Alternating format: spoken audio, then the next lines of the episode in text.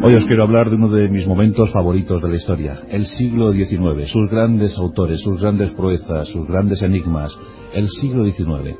Uno de los protagonistas fundamentales lo es Alejandro Dumas. Vamos a contar su historia a grandes rasgos, con esas anécdotas, con esa polémica que siempre rodeó a un personaje curioso, un personaje que fue objeto de mofa, de censura, que le impidieron entrar en la Academia Francesa por culpa de las perversiones de las que, las que le acusaban. Sí, la verdad es que le gustaba mucho el género femenino, frecuentaba mucho ese género, pero no quita para que sea uno de los autores más populares del siglo XIX y de toda la historia. Ahí están sus obras. Con negros, con ayudantes, con colaboradores, con documentalistas, pero ahí están sus obras. El Conde de Montecristo, Los Tres Mosqueteros, Enrique III y su corte, El Caballero Armental. Hay tantas y tantas emociones rodeando al bueno de Alejandro Dumas. Sí, uno de los artífices de la novela popular, uno de los que crearon ese género que se llamaba folletinesco. Sabéis que antes las novelas se presentaban por capítulos en las publicaciones, eh, se las empezó a llamar folletines, su creador, eh, que se llamaba así, Folletín. Bueno, pues eh, uno de esos eh, grandes impulsores fue sin duda alguna nuestro héroe de hoy, Alejandro Dumas, don Alejandro Dumas, que tiene una historia tan curiosa como esta.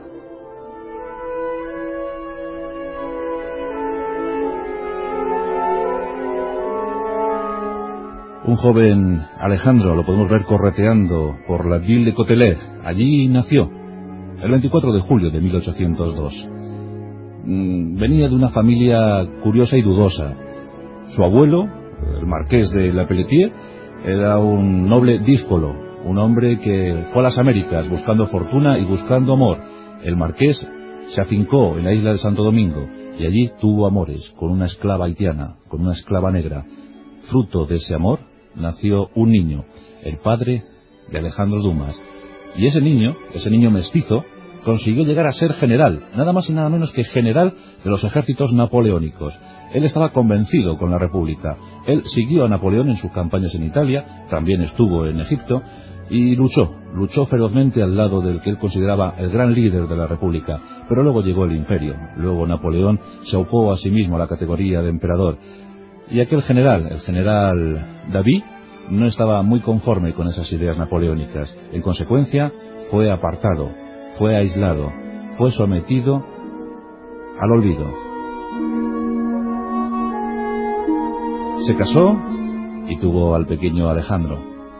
Alejandro Dumas. Se llama Dumas porque tomó ese apellido de su mamá, de su madre. Pero pronto murió el general David. Murió, como os digo, olvidado, casi en la indigencia. Murió en 1806, cuando Alejandro tan solo tenía cuatro añitos. La madre, eh, desprovista de cualquier ingreso económico, no tenía pensión, pues no le pudo dar, no le pudo suministrar, no le pudo proveer de buena educación al niño. El niño se crió como un auténtico salvaje, no fue a la escuela. Fue muy tarde cuando aprendió a leer, y no precisamente los clásicos, las novelas habituales, no.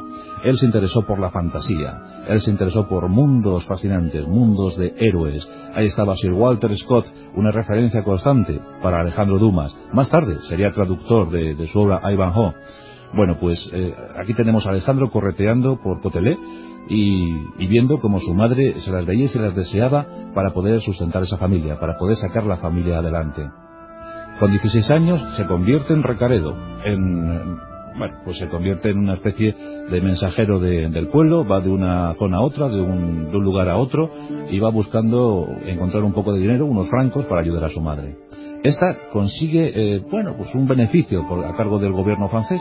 El gobierno francés eh, le entrega un estanco.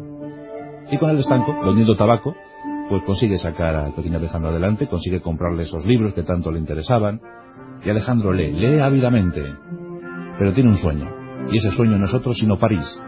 Él quiere viajar a París, él quiere progresar, él quiere culturizarse. En 1822, eh, con 20 años, en compañía de un amigo, viaja a París, y allí estaba, la ciudad luz, esperándole. Algo iba a ocurrir, una extraña unión se iba a producir. Alejandro Dumas entraba en París, y entraba al servicio del duque de Orleans, y este frecuentaba los ambientes culturales, este acudía a las élites sociales. Y allí se leían las obras, porque era costumbre en el siglo XIX, antes de estrenar cualquier obra, eh, era la costumbre leerla en público. ir a uno de estos salones sofisticadísimos y leer la obra, la leía el autor de su propia voz, y la leía para ver, a ver cómo, cómo la recibía el público. Siempre eh, lo primero era ofrecerlo a las clases pudientes, luego ya veríamos. Existían en aquellos tiempos dos grandes teatros en París. Por un lado, la Comédie Française y por otro lado el Odeón. Eran las dos grandes instituciones teatrales. Lo que no querían estos dos teatros, pues pasaba a pequeños teatrillos de los bulevares. Allí se representaban comedietas, eh, operetas y todas las obras rehusadas por la Comédie o el Odeón.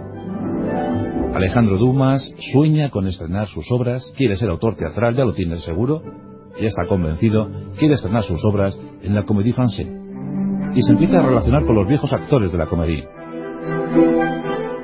Quiere, quiere que esos actores algún día interpreten algo escrito por él. Por fin está a punto de consumarse un sueño. Nos encontramos en 1829. Alejandro Dumas está muy nervioso. Víctor Hugo todavía no había estrenado Hernani, sería un año más tarde cuando se produjera este asunto. Pero Alejandro estaba nerviosísimo. Los melenudos románticos le acompañaban. Él también le gustaba mucho sentirse romántico. Y estrena Enrique III y su corte. Previamente, como os he comentado, había leído esta obra ante el público, y el público la había acogido con mucho calor. Esa calidez le dio fuerzas para ir al teatro y estrenar. Y estrenó con muchísimo éxito. Enrique III y su corte fue el impulso claro y definitivo para el nuevo autor, el nuevo autor teatral, Alejandro Dumas. Su nombre empezaba a sonar por todo París.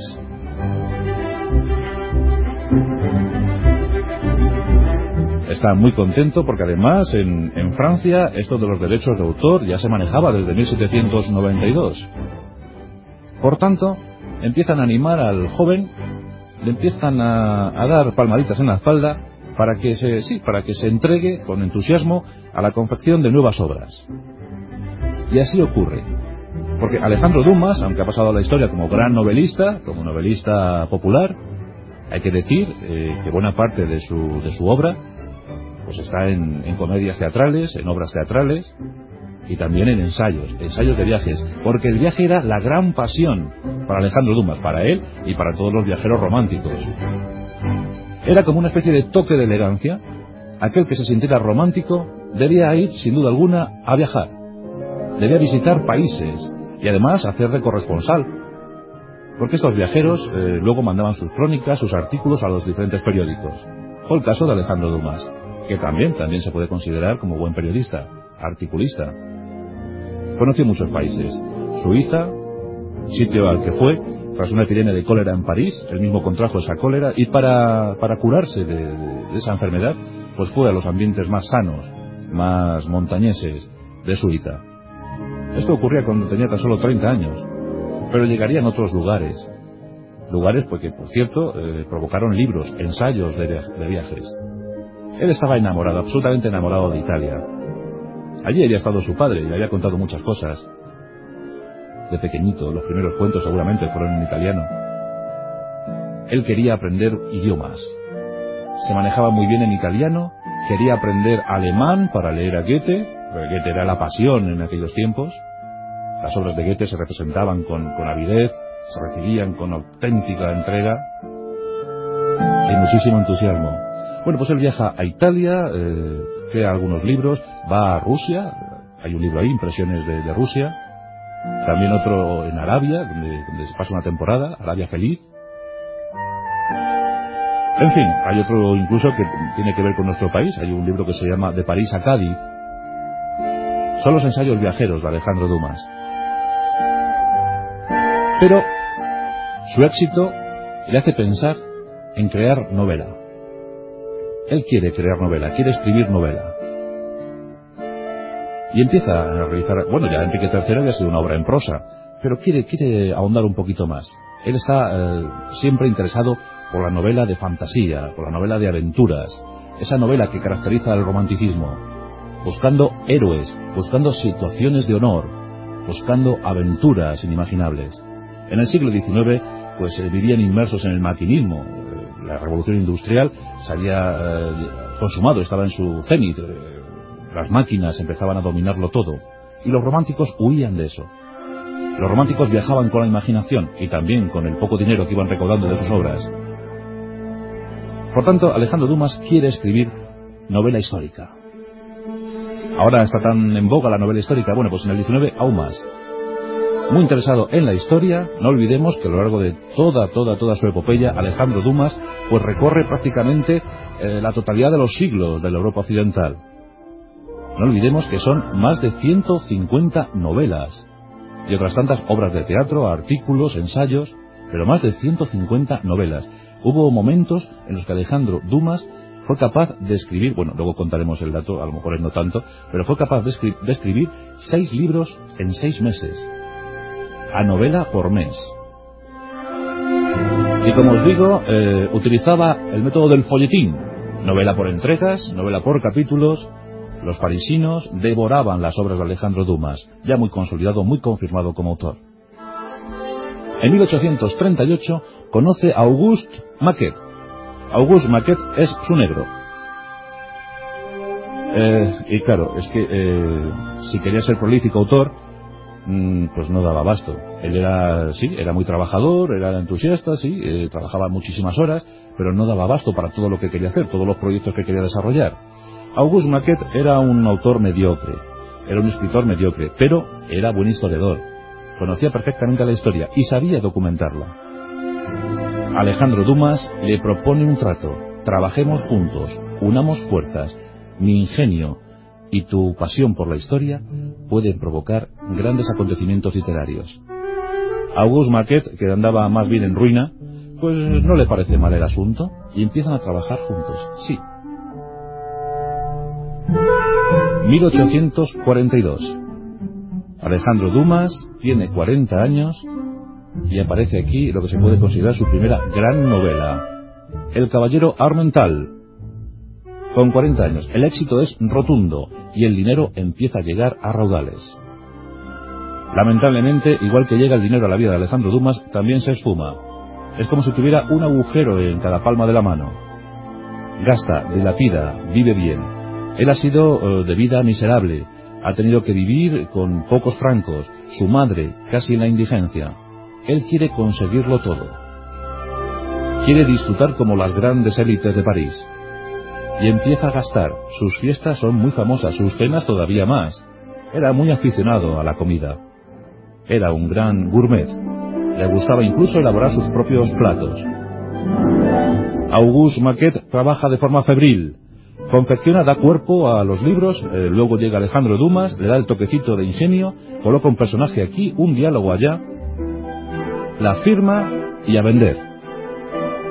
Ya se empiezan a salir títulos. La casualidad siempre fue en ayuda de Alejandro Dumas, por lo menos en esta época. Nos encontramos en Marsella, en uno de los viajes de Alejandro Dumas, Biblioteca Municipal de Marsella. Alejandro, husmeando entre los títulos, encuentra uno, Memorias de D'Artagnan.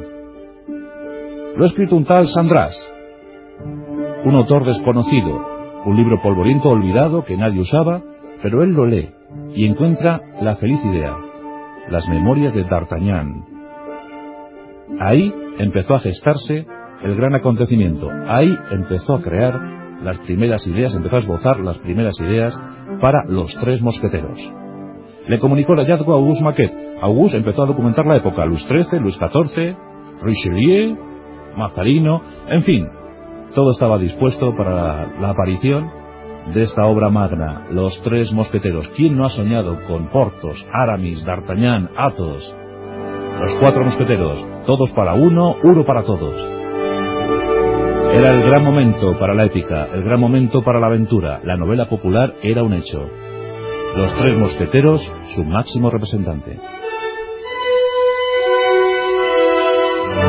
Ya os digo que Alejandro Dumas lo, aprovechaba todo, todo le servía, cualquier historia. Recordando un hecho acontecido, pues, algo que le ha contado un prisionero, un detenido en alguna gendarmería parisina, pues recreó la historia de un conde, un conde extraño, un conde sometido a reclusión, a confinamiento durante muchos, muchos años era el conde de Montecristo, una isla que había conocido el propio Napoleón. En 1845 aparece el Conde de Montecristo. Como os podéis figurar, la sensación recorre toda Francia. Todos quieren obras de Alejandro Dumas. Tiene gran público, hay miles de personas que quieren comprar las obras de Alejandro Dumas. Y él, por supuesto, les va a dar satisfacción. Auguste Maquet ya no es suficiente, tiene que contratar más y más. El gabinete de Alejandro Dumas se convierte en un sitio de trabajo, de trabajo eh, pues, eh, inagotable, donde cada vez hay más colaboradores. Seis, siete colaboradores trabajando en los libros de Alejandro Dumas. Él siempre dando ese toque genial, siempre estaba su firma, siempre estaba su sello, su forma de entender la literatura. Pero lo cierto es que aquellos hombres trabajaron muchísimo durante años. Alejandro eh, tiene una gran fortuna. Todos conocen la esplendidez de Alejandro Dumas. Y como era algo megalómano, pues decide construir un castillo. Me voy a construir a mí mismo un castillo, que se llame el Castillo de Montecristo. El castillo pues reunía toda la suerte de lujos que podía ofrecer la época. Diferentes estilos, estilo romántico, por supuesto, estilo gótico, estilo neoclásico, todos los estilos dentro de ese castillo de Montecristo. Incluso había adornos que representaban la efigie de los grandes autores literarios de la, historia, desde el propio Homero hasta él mismo, Alejandro Dumas. Sus iniciales eh, por cualquier eh, rincón del castillo. Al margen de este castillo, ordenó levantar un pabellón al que llamó Castillo de Yves, donde supuestamente iba a trabajar, aunque nunca abandonó su centro de trabajo. Él eh, siempre estaba en, esa calle Richelieu, curiosamente se llamaba Richelieu, en el 109 de la Rue Richelieu. Ahí se encontraba siempre Alejandro Dumas, con sus grandes colaboradores. También eh, quiere, quiere levantar un teatro quiere, quiere dar sentido a su pasión teatral. Y en 1846 se inicia lo que es una aventura triste. Se levanta el teatro histórico, un teatro que va a durar apenas cuatro años porque rápidamente eh, va a fracasar, no va a recibir los ingresos que, que él quería y ese teatro se va a la ruina. En 1850 tiene que cerrar ese teatro. Antes, otra desgracia, en 1848, pues la desunión con Auguste Maquet. Auguste Maquet estaba harto, literalmente harto de la explotación a la que era sometido. Pone un juicio a Alejandro Dumas. Es la comidilla de la sociedad parisina. No se habla de otra cosa. Alejandro Dumas, ¿acaso no hace él los libros? ¿Acaso no hace él las novelas? Finalmente se llega a un acuerdo. Auguste Maquet va a recibir el 25% de todo lo que se ha ganado hasta ahora con las novelas de Alejandro Dumas. Y eso es una cifra que para la época es de auténtico escándalo. 145.000 francos. Por supuesto Alejandro no tiene esa cantidad, así que convienen que Alejandro lo pague en cómodos plazos hasta 10 años. 10 años pagando a Maquet todo el trabajo de negro que le había dado durante otros 10. Alejandro Dumas estaba arruinado, tiene que subastar su castillo de Montecristo. Las obras siguen apareciendo, pero él ya no está feliz, ya no está viviendo su mejor momento por lo menos se regocija en el increciendo de su hijo, de su, de su hijo Alejandro. Alejandro, el hijo, había nacido en 1824, una fecha emblemática para la literatura, es la muerte de Lord Byron, pero el nacimiento de, Alejandrito. Alejandrito no fue reconocido por Alejandro Dumas padre. No, había sido fruto de la unión con una modistilla. Ya os digo que Alejandro Dumas, pues, eh, gustaba del género femenino. Le gustó esa modistilla, eh, estuvo con ella un tiempo, y de ahí nació Alejandro Dumas. Tardó seis años el niño en ser reconocido por su padre, pero luego fue el orgullo de este. En 1852, Alejandro Dumas, hijo, estrenaba La Dama de las Camelias. Era buen momento para el hijo, pero pésimo para el padre. Censurado por todos, criticado por todos. Le llamaban perverso. Le llamaban abyecto. Le llamaban explotador. Sus críticos lanzaban eh, soflamas, mensajes, artículos. Decían Alejandro Dumas y compañía, fábrica de novelas. Eso es lo que es, una fábrica de novelas. Se lo decía el artículo despectivo, a modo despectivo. Alejandro no lo estaba pasando bien. Por si fuera poco, andaba en líos con la política. Él era republicano convencido. Había incluso ayudado con sus escritos eh, a derrocar a Carlos X y también pues había participado en la revolución de 1848. Esa, eh, en ese momento, Julio Verne llegaba a París y los dos se conocían. Eso ya lo contamos en nuestro pasaje de la historia dedicado a Julio Verne. Pero en 1851 llega el golpe de Estado. Es momento para el Segundo Imperio, es momento para Napoleón III. Muchos eh, literatos, muchos autores escapan, huyen de París. Se refugian en Bruselas. Es el caso de Víctor Hugo, es el caso de Alejandro Dumas. Muchos se van y critican a Napoleón III. Pero Alejandro ya no era el mismo. La producción baja, baja alarmantemente. Pasan los años. Finalmente, Alejandro Dumas decide irse a Italia, a su sueño. Marcha a Sicilia y allí conoce a Giuseppe Garibaldi. Como buen romántico, Alejandro Dumas se entusiasma. Se pone al servicio de Garibaldi, del libertador italiano. Ofrece sus escritos, ofrece su ayuda, su apoyo moral, incluso con el dinero que va recaudando de sus derechos de autor, compra armas para los hombres de Garibaldi. Triunfa el movimiento garibaldiano y Garibaldi, agradecido, nombra a Alejandro Dumas, le nombra como una especie de director de arte, director cultural italiano. Se establece en un palacio de Nápoles y aquí hay una historia muy, muy curiosa porque Alejandro Dumas se interesa por Pompeya.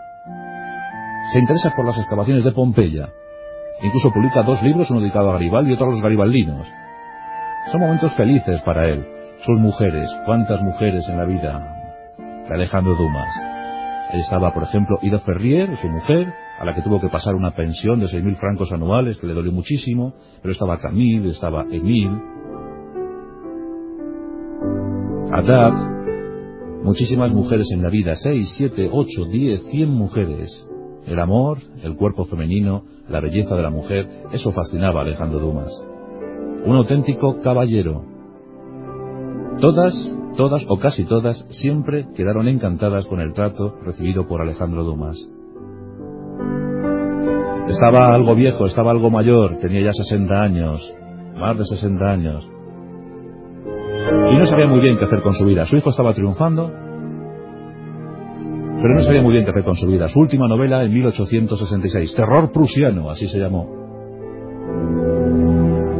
casi casi haciendo el prólogo a esa, a esa guerra entre Francia y Prusia que se produciría en 1870. 1870, el año de la muerte de Alejandro Dumas. Ese 5 de diciembre de 1870, en Puy, en la residencia de su hijo, de Alejandro Dumas, allí moría, casi, casi inmovilizado, inválido, olvidado. Se le negó su entrada en la Academia Francesa, se le tachó del novelista popular, novelista para las gentes vulgares. ¿Cuántos de estos necesitaríamos, verdad?